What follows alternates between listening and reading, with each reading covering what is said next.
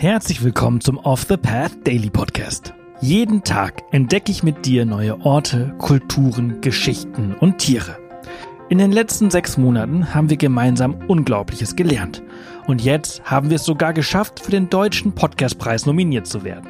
Wahnsinn, oder?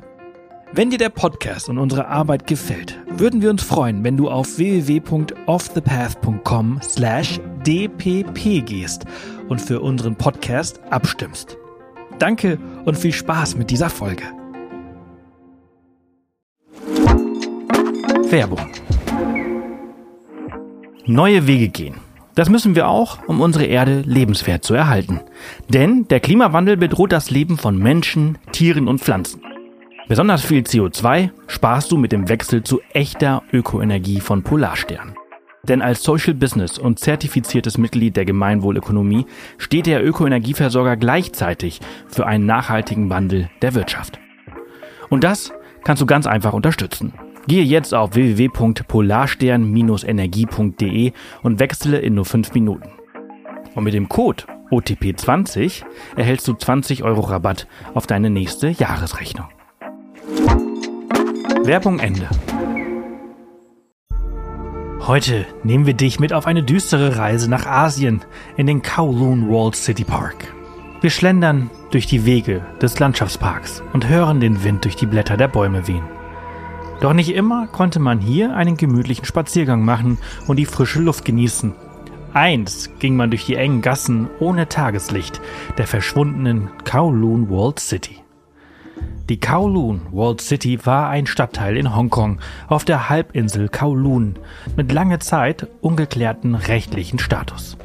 Er war bei 1,3 Millionen Einwohnern je Quadratkilometer der Ort mit der höchsten Bevölkerungsdichte der Welt.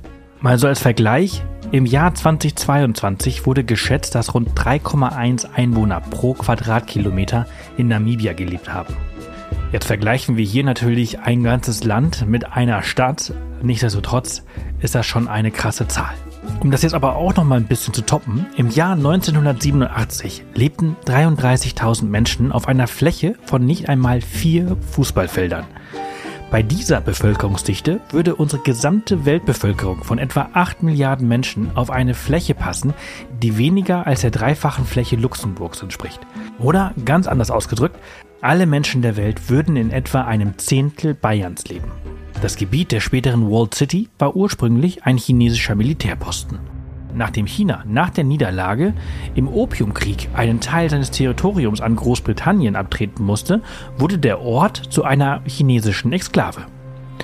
Eine Exklave ist ein Teil eines Landes, das vom Rest des Landes durch Grenzen räumlich abgetrennt ist und ausschließlich über fremdes Gebiet zu erreichen ist. Da es hierbei aber so gut wie keine administrative Kontrolle gab, wurde der Ort bald zu einem Slum.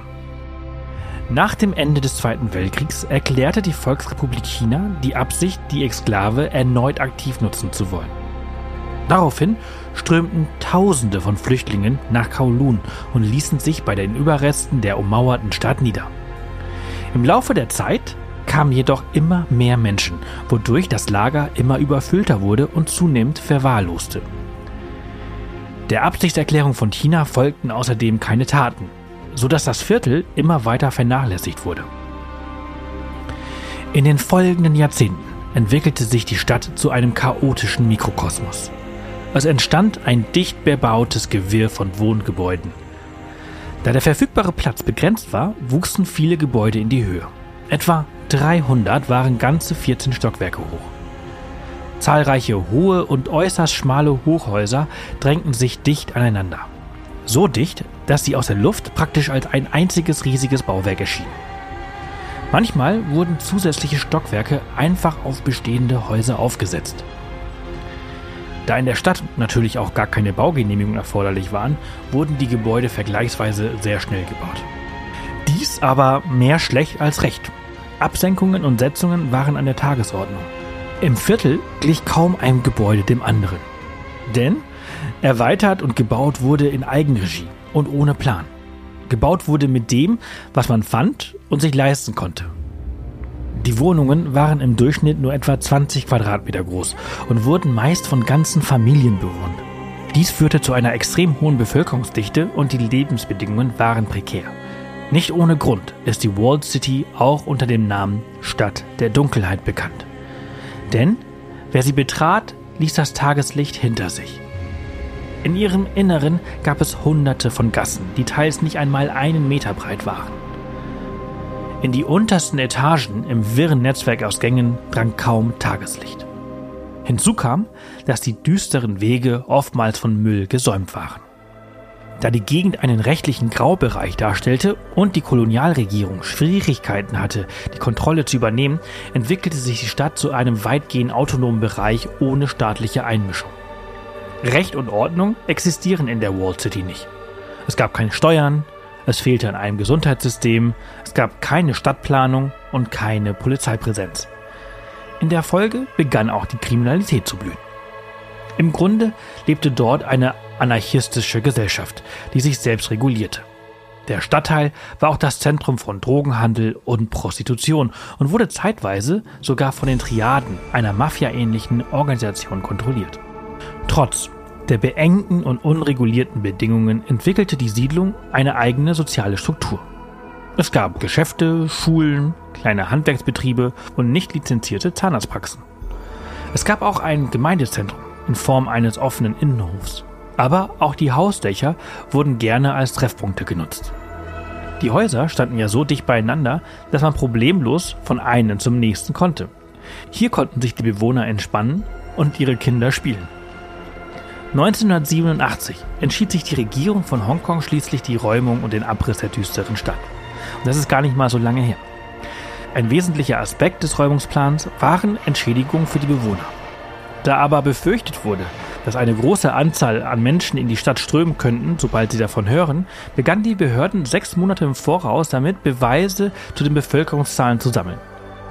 So errichteten 400 Beamte des Hongkonger Wohnungsamts Absperrungen an den insgesamt 83 Gassen und drangen in die Stadt ein, um jeden einzelnen Bewohner zu registrieren. Insgesamt wurden 2,76 Milliarden Dollar an Entschädigung gezahlt und erst nach fünf Jahren war die Stadt vollständig geräumt. Innerhalb von nur einem Jahr war das Stadtviertel verschwunden und anstelle der Walled City entstand ein grüner Landschaftspark, durch den wir heute schlendern. Der Park bewahrt einige historische Strukturen, wie Teile der alten Stadtmauer und Eisenkanonen des alten Militärpostens und bietet dir einen Einblick in die düstere Vergangenheit dieses Ortes.